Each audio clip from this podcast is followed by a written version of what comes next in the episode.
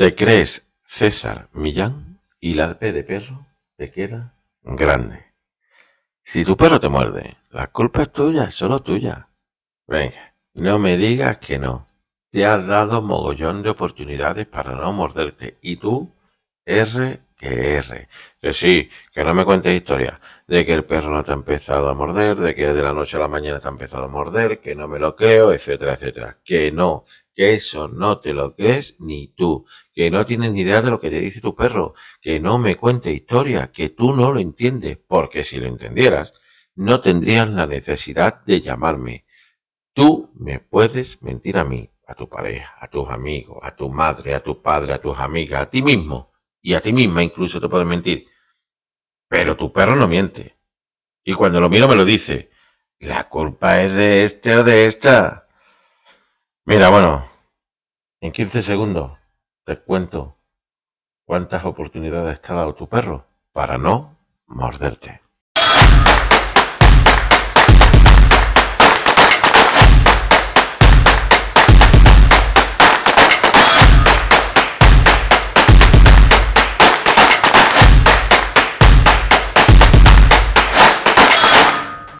Bienvenida, bienvenido a este nuevo episodio de podcast. Como te he dicho al principio, en muchas ocasiones y sin darnos cuenta, la culpa de que un perro llegue a morder es del tutor, la tutora, dueño, guía, como quieras llamarlo. Pero al final, la culpa es de las personas que no saben leer todas las señales que da un perro. ¿Qué opinas, Nine, sobre esto? ¿Qué opinas? Cuéntanos. ¿Tú qué opinión tienes sobre que la culpa siempre de que un perro muerda, o casi siempre, es, de, es del, del dueño, del guía, del tutor? O tutora, ¿eh? Que es así. Vamos, 100%. Opino eso. Habrá en ocasiones que el perro tenga otros problemas eh, que Sí. puedan ser que hayan desembocado en ese tipo de mordidas, pero principalmente Sí, porque tenga algún problema en la, en la camada o que mm, haya salido fuera de tiempo, pero normalmente es el dueño o la dueña el que lo, lo, lo produce. Bueno, ¿y qué te parece si le contamos a, a la persona que nos está oyendo, si le contamos a esta familia que nos oye, cuáles son las veces que le ha dicho su perro desde el principio, oye, déjame, que es que si no voy a terminar mordiéndote, porque te lo estoy diciendo de mil maneras diferentes. Sobre todo, eh, ¿cuántos casos reales hemos tenido que los perros terminan mordiendo porque sus dueños están obsesionados desde cachorro con quitarles todo de la boca O molestarles la comida. o molestarles la comida? Pero No, que lo hago para que no me muerda. No, porque. No, eso, eso ya se, se quedó atrasado. Anticuado. Empezamos, empe- empecemos por los cachorros, empecemos por los cachorros, empecemos por la parte de, de ¿qué te he comentado? La parte esta de cuando en- entra el cachorro en casa, lo sa- empieza a sacarlo a la calle y ya empieza para mí ser una obsesión quitárselo todo lo más mínimo que coja de la boca. ¿Debo de quitarle todo? ¿Debo de quitarle todo de la boca desde que es cachorro? No. No. Correctísimo. ¿Por qué no? Porque entro en una lucha con el cachorro Aparte. le abro la boca, le hago daño, eh, estoy forzándolo, tampoco es tan preocupante cuando empieza a quitárselo todo, el cachorro eh, se pone un poco en esa, en ese, en ese tema de, oye, me lo quiere quitar todo, Furioso. mm, me voy a poner furioso cada vez que me quite algo y al final Sí. eso va a desembocar en que vas a tener un perro adulto que va a ir a por ti, Mm. que va a ir a por ti sí o sí. Y lo que tenéis que entender, o lo que tienes que entender tú que me escuchas, es que el cachorro tiene que explorar. Tiene que explorar. Yo recuerdo que de pequeño nos contaba mi madre que más de una de mis hermanas y- o yo nos comíamos lo que se llamaba el caliche, la pintura de la pared, cuando se salía, se, se, se cascarillaba, nos la comíamos. Y mi madre, eh, si nos veía bien y si no te la comías.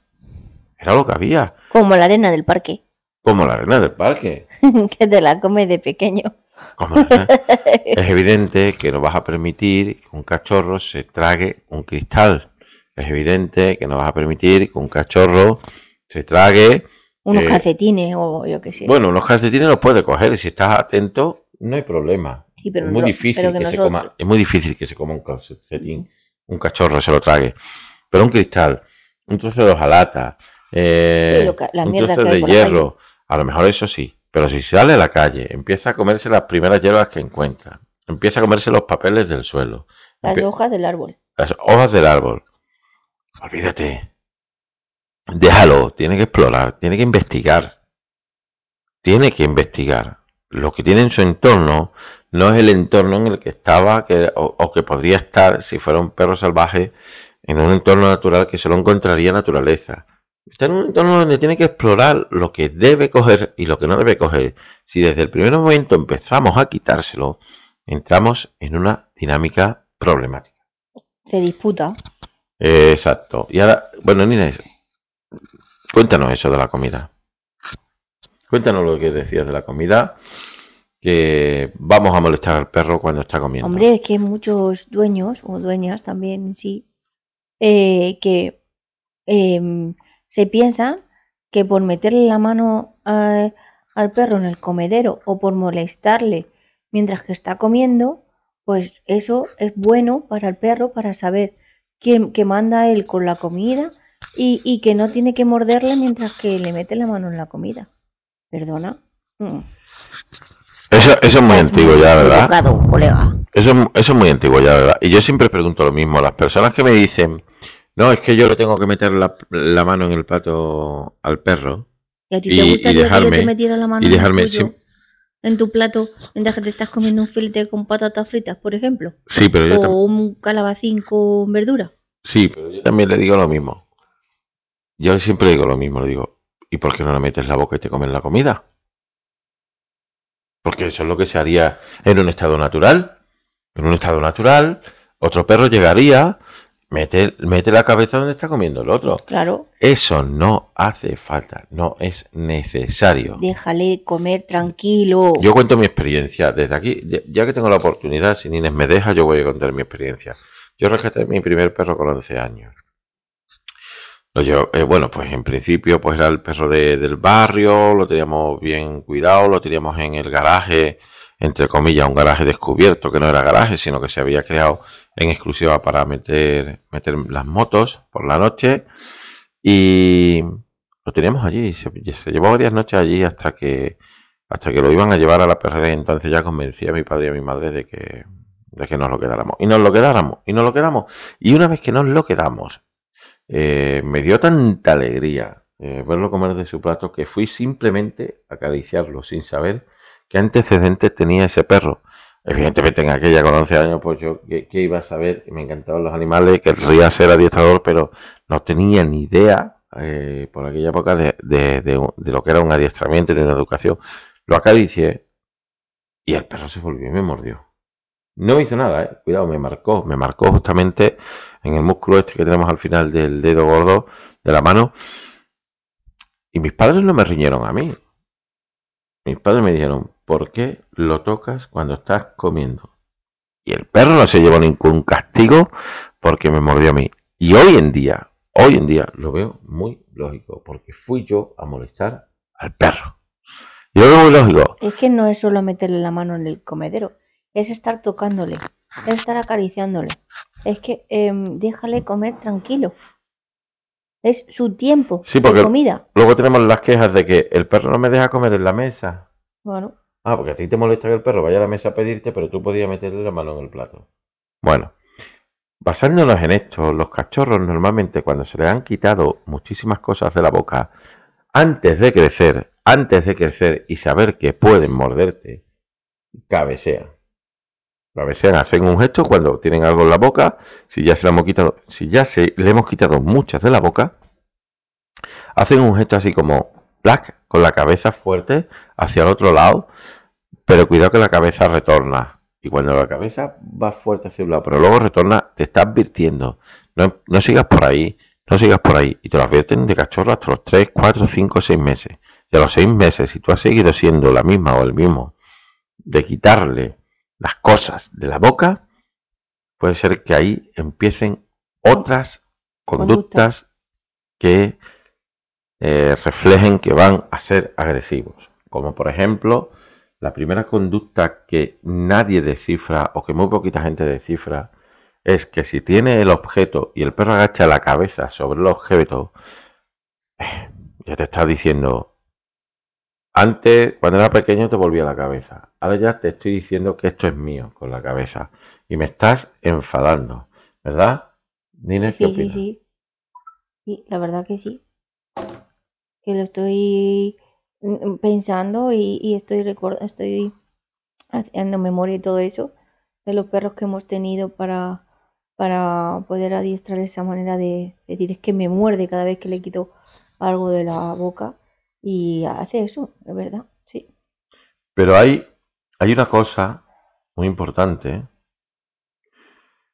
que es la diferencia entre, entre agachar la cabeza para pedirte ayuda con la comida, ¿vale? Que lo hace uno de nuestros perros, lo hace Mico, cuando le damos a lo mejor algo crudo o o un trozo de pan muy grande, que él te dice, oye, pártemelo, y, y, mira de una manera diferente a cuando el perro está advirtiendo de que te va a morder. Es que hay, hay, una mínima diferencia, hay una mínima diferencia, pero se ve clara cuando llevas muchos años trabajando con perros como nos pasa a nosotros, y, y esto te lo, o sea, te lo puedo explicar en cualquier momento, si, si, si tienes la necesidad, te diré, oye, tu perro agacha la cabeza, no para que le ayudes, sino te está diciendo, déjame tranquilo, esto es mío.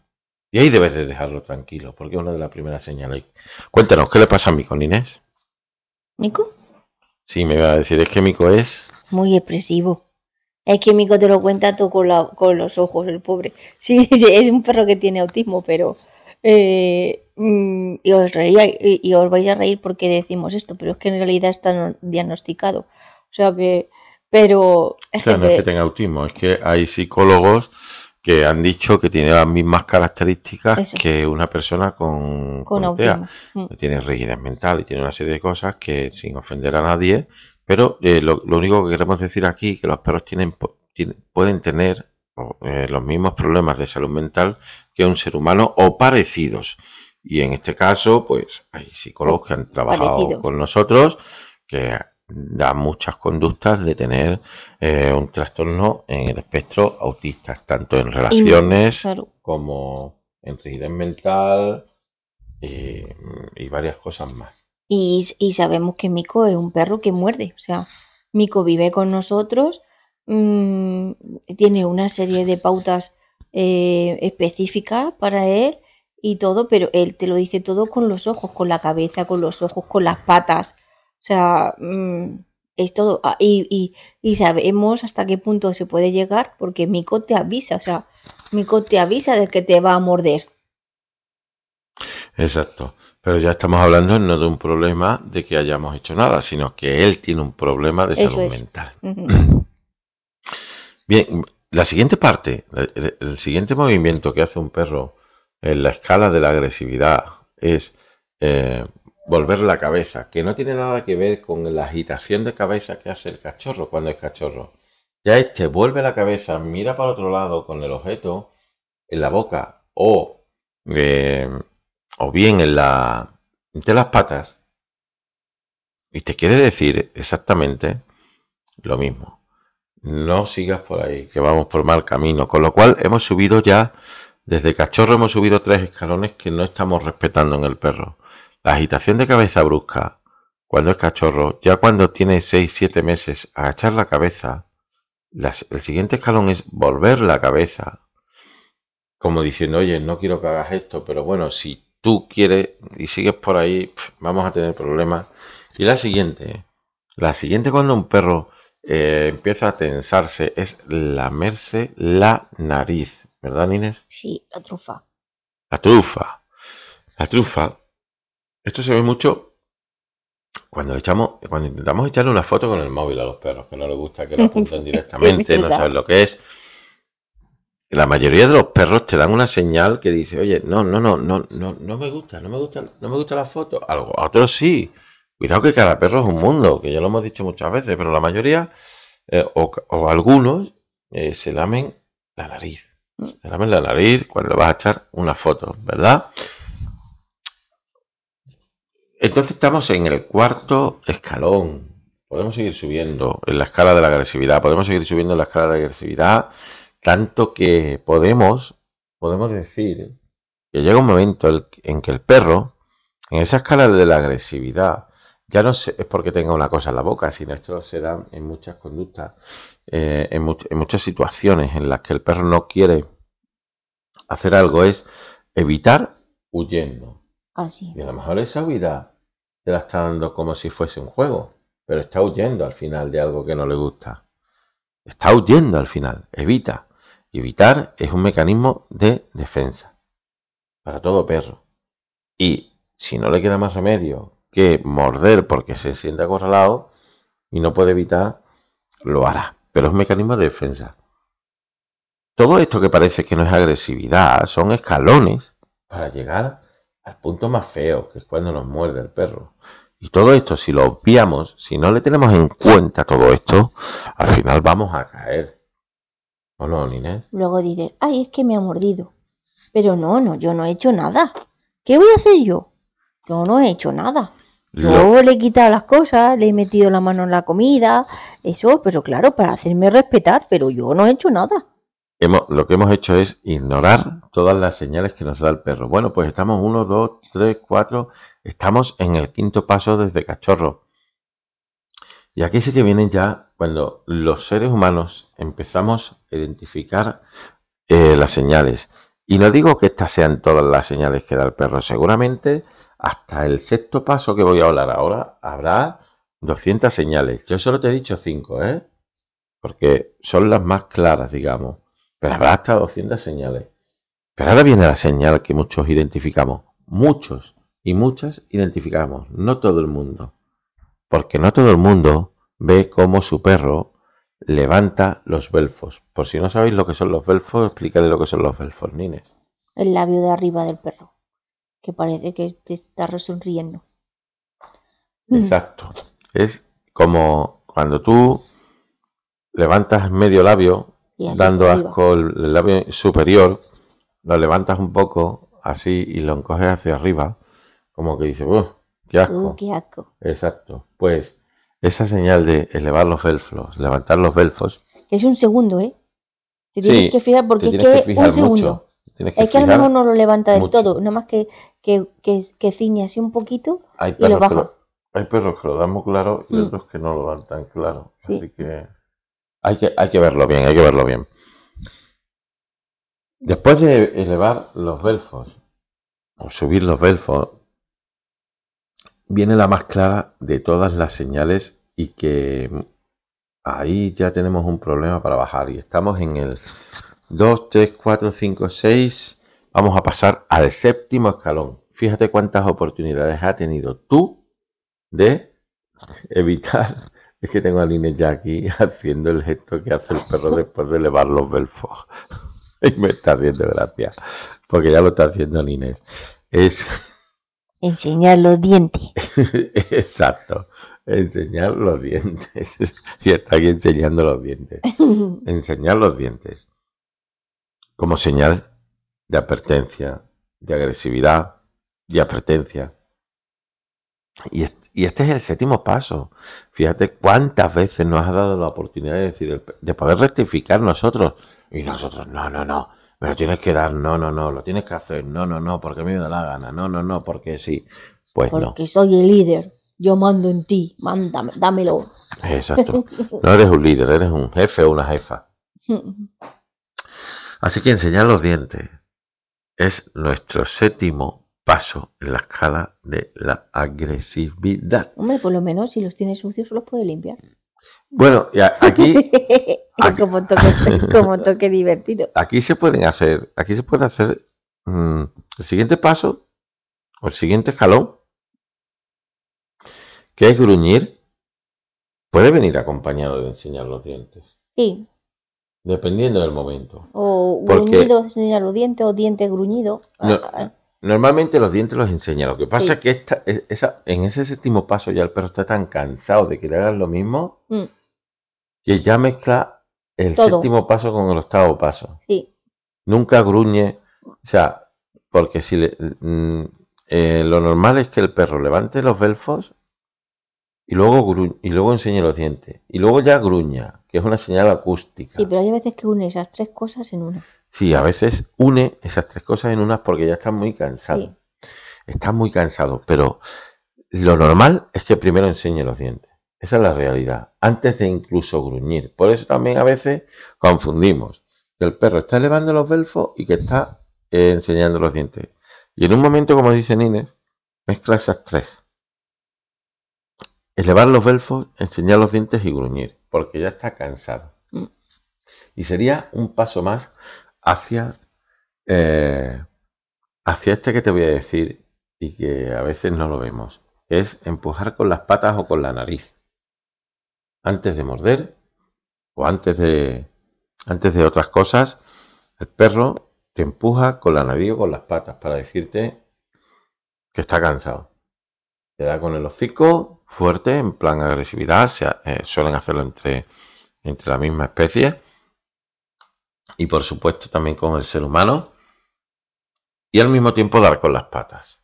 No como juego. Se ve claro cuando un perro te quiere echar y se acerca hacia ti levantando las patas. La pata sería como un canguro. Cuando te pega así como un canguro Sí. y te echa para atrás, pues así sería.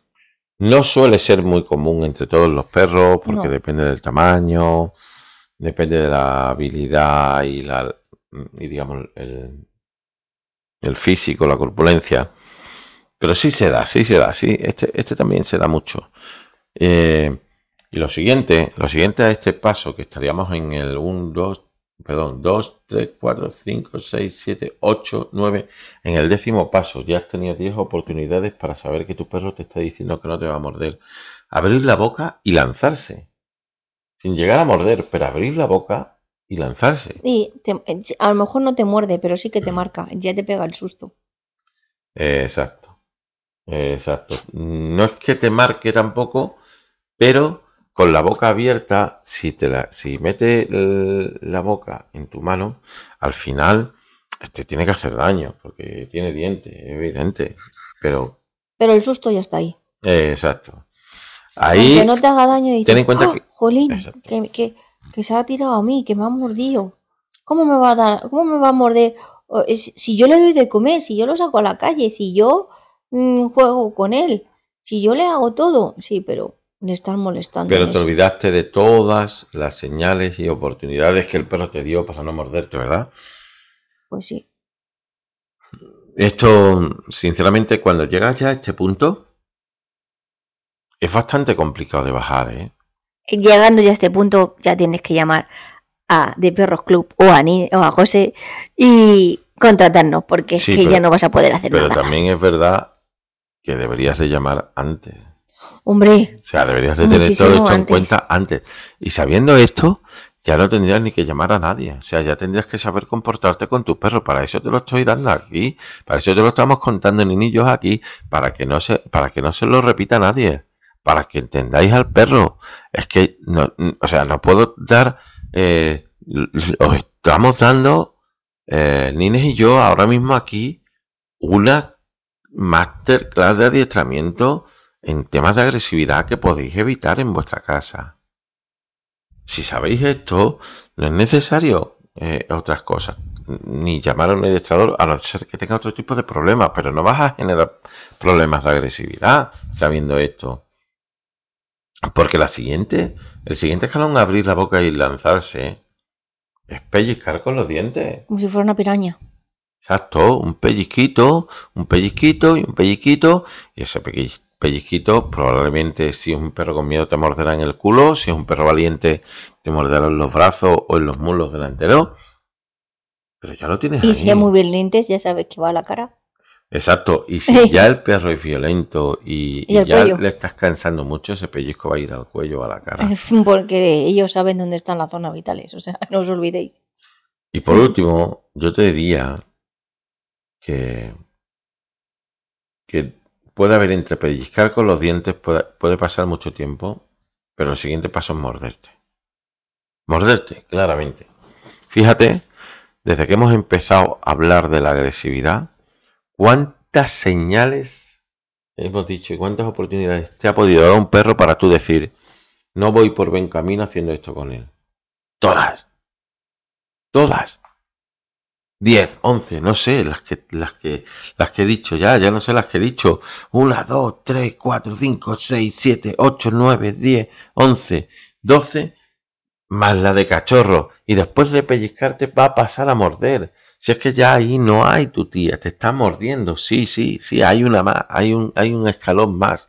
Que ya no es que solo te muerda y te deje, sino que se ensañe. Claro, ese es el problema. Ese es el problema, ¿verdad? Que se ensañe ya. Ahí, ya es ahí no tienes. ahí es cuando cogemos y decimos, no, está el perro en zona roja, porque hemos aprendido eso sí, hemos aprendido a hablar muy bien, ¿eh? Hemos aprendido lo que es la zona roja, lo que es meterle las los deditos Sí, en pero la nadie sabe. Sí, hemos aprendido en la zona roja, pero cuando tú ves a un perro con un pañuelo amarillo en el cuello, a lo mejor no es porque el perro eh, quiera llevar el, el perro el pañuelo. Un perro, ama- un perro con un pañuelo amarillo en el, en el cuello significa que es un perro agresivo, Sí, que es un perro que no se le puede tocar. que eso no fue- se le puede tocar. Exacto. Fue una serie, bueno, puede ser agresivo miedoso, pero que al final va a terminar en agresividad. Eso Puede o no puede, pero Pero la gente no lo sabe. Ay, qué bonito, lleva un pañuelo amarillo. No, Eso no. hace años se intentó llevar una escala de colores para que la gente respetara a, a los perros que fueran un poquito menos, eh, más, menos sociables y que pudiéramos ir tranquilos por la calle aquellas personas que tuvieran un perro que pudiera crear problemas a la hora de acariciarlo y acercarse. Pero parece que no llegó a buen puerto. Pero sí es cierto que el amarillo representaba eh, cuidado, ¿no? Como, oye, esto es ámbar, esto es cuidado. Fíjate si te ha dado señales tu perro antes de morderte. Y tú no has entendido ninguna. Y aún así te has creído que las entiendes. Y aún así has insistido pensando, no, no, es que a mí no me, a mí no me puede volver la cabeza, a mí no me, no te puedes ir, tienes que venir aquí. A mí me va a enseñar los dientes, te voy a pegar una paliza. Y ya no, y ya antes de que, que se acabe el podcast, sabemos de lo que estamos hablando porque estamos recuperando a un perro eh, que era así. O sea que sabemos hasta qué punto pueden llegar. Bueno, hemos- recuperado a muchos perros de, de- pero que lo tenemos en casa. Exacto, exacto. Lo que quiere decir Nina es que, lo, que Está hemos con nosotros. Eh, exacto, que hemos, eh, que bueno, pues un perro que, que ha llegado a casa por, por, por motivos que gruñía. Bueno, eso lo dejamos, no te líes. Vale, Lo dejamos para otro podcast y, lo, y que, que nos lo bien, escuchen. muy bien, perfecto. Pues nada, familia, espero que os sirva, espero que, que utilicéis todo lo que os contamos en nuestros podcasts, porque al final eh, todos queremos que sean de utilidad. Y que si tenéis alguna duda más, seguimos dando consejos en nuestra newsletter los lunes y los viernes a través del correo electrónico. Y os podéis suscribir totalmente gratis, apuntados totalmente gratis en www.deperrosclub.com. Ahí llegas, te registras, te enviarán un correo que tienes que confirmar. Si no miran spam, tienes que confirmar dos veces el correo. Si no confirmas, no te va a llegar nada. Y a partir de ahí ya vas a recibir los lunes y los viernes consejos caninos, además de nuestros podcasts todos los eh, jueves. Todos los jueves de momento estamos los jueves emitiendo nuestro podcast para que podáis aprender y ser útil para evitar más conflictos entre seres humanos y perros. Porque hay una cosa importante. Parte de responsabilidad tenemos cuando un perro muerde, si no toda. ¿Sí o no, Inés? Yo creo que lo de parte te ha sobrado. Tenemos toda la responsabilidad. Pues hasta aquí este episodio de hoy. Espero No te olvides que- de dar cinco estrellitas, Exacto, porfa. no te olvides, cinco estrellitas y nos escuchamos la semana que viene. Hasta, Hasta luego, luego. familia.